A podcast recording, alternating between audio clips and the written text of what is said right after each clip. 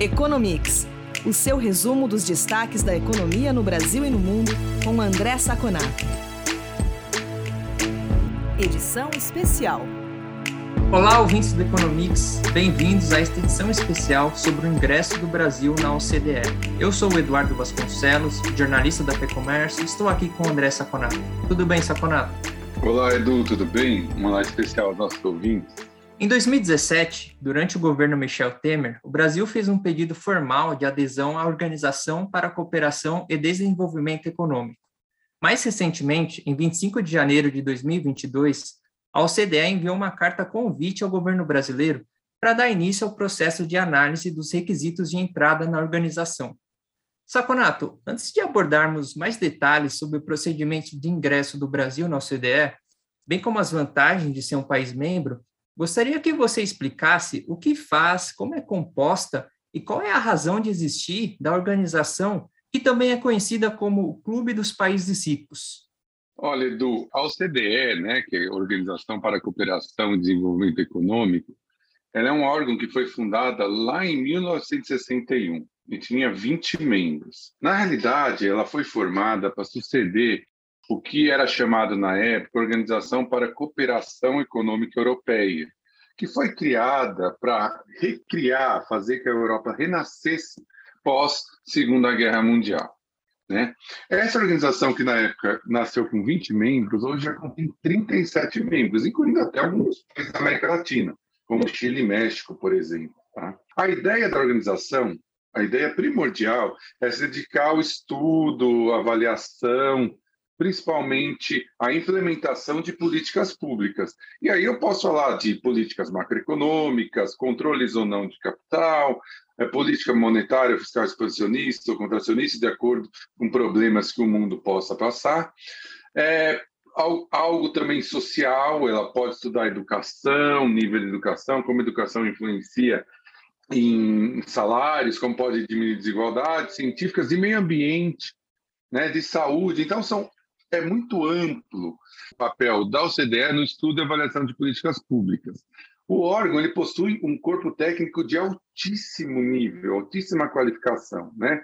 E ele permite que trabalhos de altíssimo nível sejam feitos para botar em pauta e para é, criar soluções para os países que o compõem. Ele é, ele é organizado em três níveis: conselhos, comitês e secretariado. Conselho é a parte é, deliberativa, né, composto por os representantes, geralmente embaixadores dos países membros e da União Europeia, e presidido por um secretário-geral, que hoje, hoje é ocupado por um australiano, Matias Corm. Aí você tem os comitês é, e grupos de trabalho, né, que são onde as ideias são discutidas, e o secretariado, onde os trabalhos são produzidos. Então, essa estrutura da OCDE, e hoje a OCDE tem essa função, a função de identificar e direcionar políticas públicas. Saconato, como você destacou, a OCDE foi fundada por 20 nações e atualmente é composta por 38 países membros. A Costa Rica foi o último país a entrar e eu queria te perguntar se os países é, decidem entrar para a OCDE é porque há vantagens em pertencer a esse grupo. Então, de maneira geral, quais são os benefícios em participar da OCDE como país membro e o que o Brasil especificamente ganharia com isso? A OCDE pode ser um caminho para o desenvolvimento econômico do nosso país? Olha, Edu, a principal vantagem que eu posso dizer é o selo de confiabilidade que a OCDE coloca nos seus países membros. Por que isso? Para que entre, para um país entre na OCDE, vai vir uma diligência aqui no país e vai fazer uma análise minuciosa de vários detalhes da economia brasileira. O que interessa para nós aqui da economia, essa parte econômica, vai ver se o país tem uma política fiscal responsável, vai ver se o país tem uma política pública responsável, se os mecanismos de eleição, por exemplo, de corrupção, são responsáveis, são bem feitos, se você tem todo um arcabouço que bate com os princípios básicos que o CDE é, que a OCDE tem nos seus estatutos. E isso vai sendo, vamos dizer, isso vai seja que isso seja aprovado no Brasil e todo ano vem uma diligência para ver se isso é mantido. E não é só economia, tá? Estou falando economia, mas tem direitos humanos, tem inclusão, tem meio ambiente. Então, quando você coloca um selo de país membro da OCDE, significa que todo ano se faz toda uma busca, né? Toda uma, uma diligência para mostrar que aquele país continua mantendo esses princípios básicos.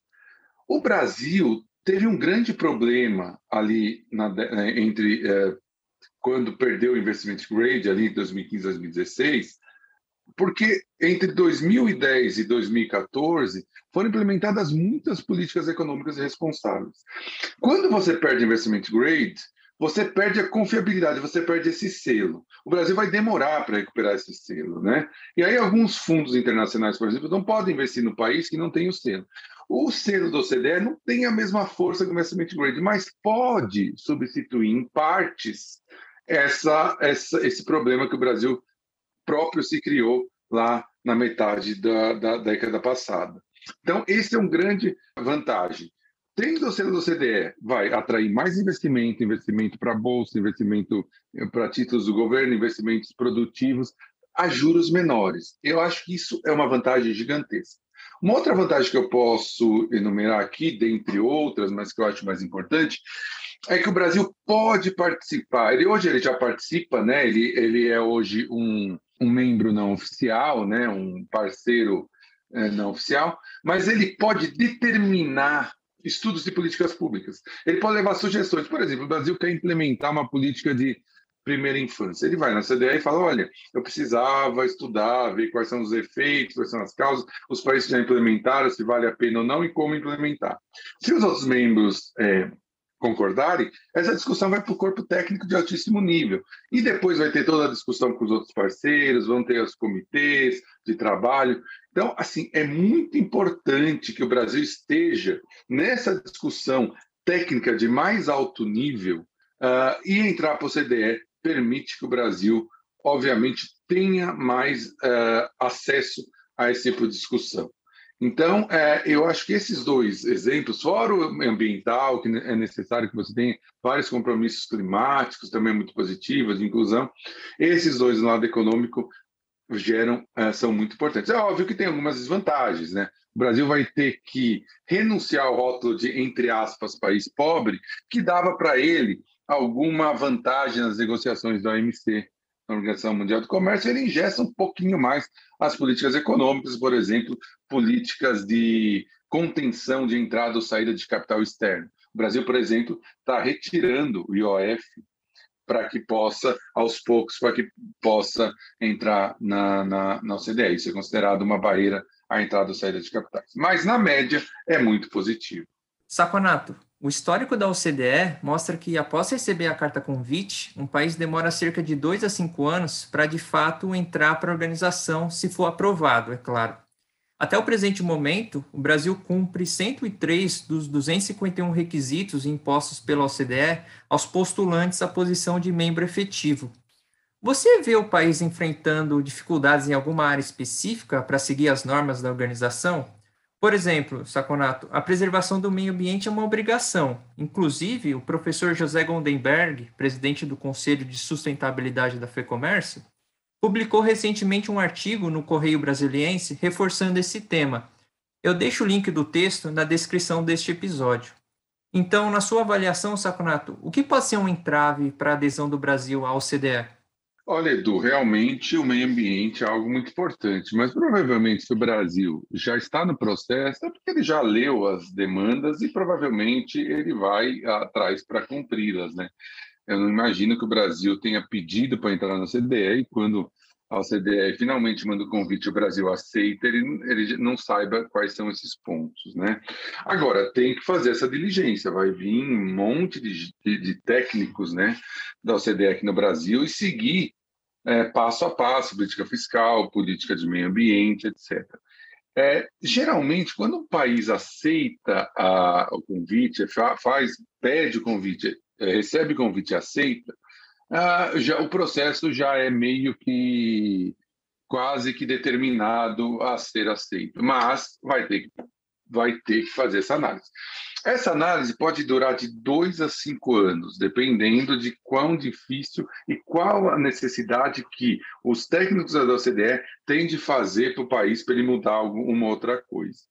Então, o Brasil espera que esse, esse é obviamente mais otimista, espera que esse processo seja concluído em dois anos, né?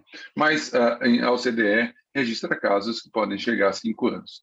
É, é, bem provável que esteja algo no meio, algo próximo de três anos, se eu tivesse que dar uma palpite. Mas eu acho que é inexorável que até 2025 o Brasil esteja entre os membros dessa organização. Saconato, obrigado pela entrevista. É isso por essa edição especial. A gente volta a se falar na próxima edição do Economics. Muito obrigado, Edu, pela nossa conversa. Muito obrigado aos ouvintes que estiveram conosco até agora e nos falamos na próxima edição do nosso podcast.